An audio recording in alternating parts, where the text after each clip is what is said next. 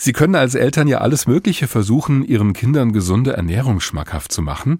Am Ende läuft's dann möglicherweise eben doch so, wie in diesem Lied der Band Deine Freunde. Oma, gib mir Schokolade, yeah, lecker Schokolade. Oma holt mir Naschi aus dem Schrank, sie hat da so eine Schublade, Schublade voller Schokolade, Ja. voll so wie im Schlaraffenland.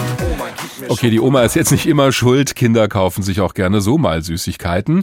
Und deswegen hätte Bundeslandwirtschaftsminister Cem Özdemir von den Grünen gerne ein Verbot von Werbung für ungesunde Lebensmittel für Kinder.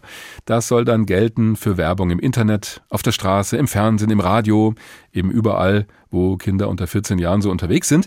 In der Zeit zwischen 6 und 23 Uhr soll da keine Werbung mehr laufen für alle Lebensmittel, in denen besonders viel Fett drin ist, Zucker und so weiter.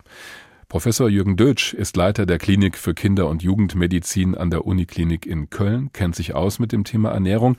Wir haben heute Morgen miteinander gesprochen. Herr Professor Dötsch, was halten Sie denn von die- dieser Idee, ein Werbeverbot einzuführen für ungesunde Nahrungsmittel bei Kindern? Wir haben in den letzten Jahren festgestellt, ähm, dass trotz aller Versuche, die Zunahme an Übergewicht und auch Adipositas, also der Fettleibigkeit genannten Situationen einzuschränken, dass trotzdem eine Zunahme bei den jungen Kindern und Jugendlichen zu sehen war. Und das setzt im frühen Lebensalter dann schon Folgen für das Erwachsenenalter. Insofern sind im Moment weitere Maßnahmen dringend nötig. Für welche Nahrungsmittel bei Kindern würden Sie denn so ein Werbeverbot für sinnvoll halten? Die Maßnahmen, die ergriffen werden, betreffen ja hauptsächlich jetzt äh, sehr stark zuckerhaltige Nahrungsmittel, salzhaltige Nahrungsmittel und fetthaltige Nahrungsmittel.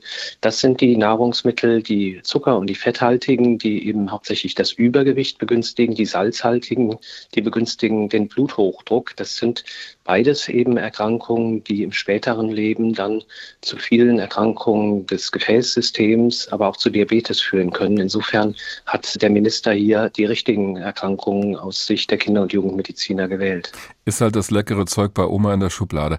Aber der Gedanke, der dahinter steckt, ist ja, wenn diese Werbung wegfällt, dann werden Kinder weniger stark verführt, zum Beispiel Süßigkeiten oder anderes zu essen. Aber wenn Sie jetzt mal die Kinder an Ihrer Klinik betrachten, ernähren die sich wirklich ungesund, weil sie zu viel Werbung gesehen haben? Wir haben natürlich in der Klinik jetzt nicht den direkten Kontakt zu Kindern, die aufgrund der Werbung jetzt äh, direkt übergewichtig geworden sind. Aber wir alle wissen natürlich, dass Werbung auch ein Versprechen liefert, ein Versprechen des Wohlbefindens, ein Versprechen der Gesundheit, ein Versprechen der Nähe, der Freundschaft. Und all das sind natürlich Dinge, die sehr häufig dazu führen, dass wir dann mit einem Produkt Emotionen verbinden, die letztlich nicht wirklich dieses Produkt hergibt. Und gerade Kinder und Jugendliche sind noch nicht so geschult mit diesen Verlockungen und Verführungen und einfach auch äh, psychologischen Feinheiten der Werbung umzugehen.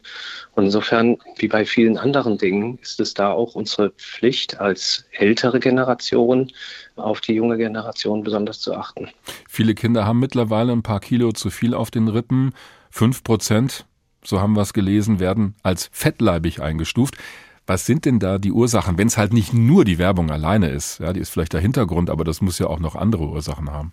Ja, ganz genau. Es ist natürlich immer eine Kombination von Ernährung und äh, mangelnder Bewegung. Es ist natürlich ganz wichtig, dass beides in Kombination gesehen wird. Aber es ist, um vielleicht einfach nochmal zu signalisieren, wie Süßigkeiten ähm, dazu führen, dass man eben auch Fett ansetzt. Die Süßigkeiten führen dazu, die Zucker führen dazu, dass Botenstoffe im Körper freigesetzt werden, Mhm. die dann die Zucker gut aufnehmen lassen und in Fett umwandeln. Und insofern wird Fett angelegt. Und dann fragt man sich immer, warum ist das so? Das hat die Natur schon sehr gut eingerichtet während der Evolution, denn damit hat sie Menschen natürlich ermöglicht, Vorräte anzulegen. Heute brauchen wir das nicht mehr. Heute haben wir Nahrungsmittel immer zur Verfügung. Insofern ist das heute ein eher schädlicher Mechanismus der Natur. Können Sie uns noch mal so einen kurzen Tipp geben? Also wenn ein Kind gerne mal was Süßes essen möchte, das kommt ja vor. Gibt es dann halbwegs gesunde Alternativen zu dem Süßkram aus dem Supermarktregal? Genau, das ist natürlich immer eine Möglichkeit. Das Obst, da denken die Eltern natürlich immer dran. Das ist etwas, was ganz sicher eine gute Idee ist. Jetzt ist es nicht für jedes Kind so, dass es immer ausgeschlossen sein möchte von den Süßigkeiten.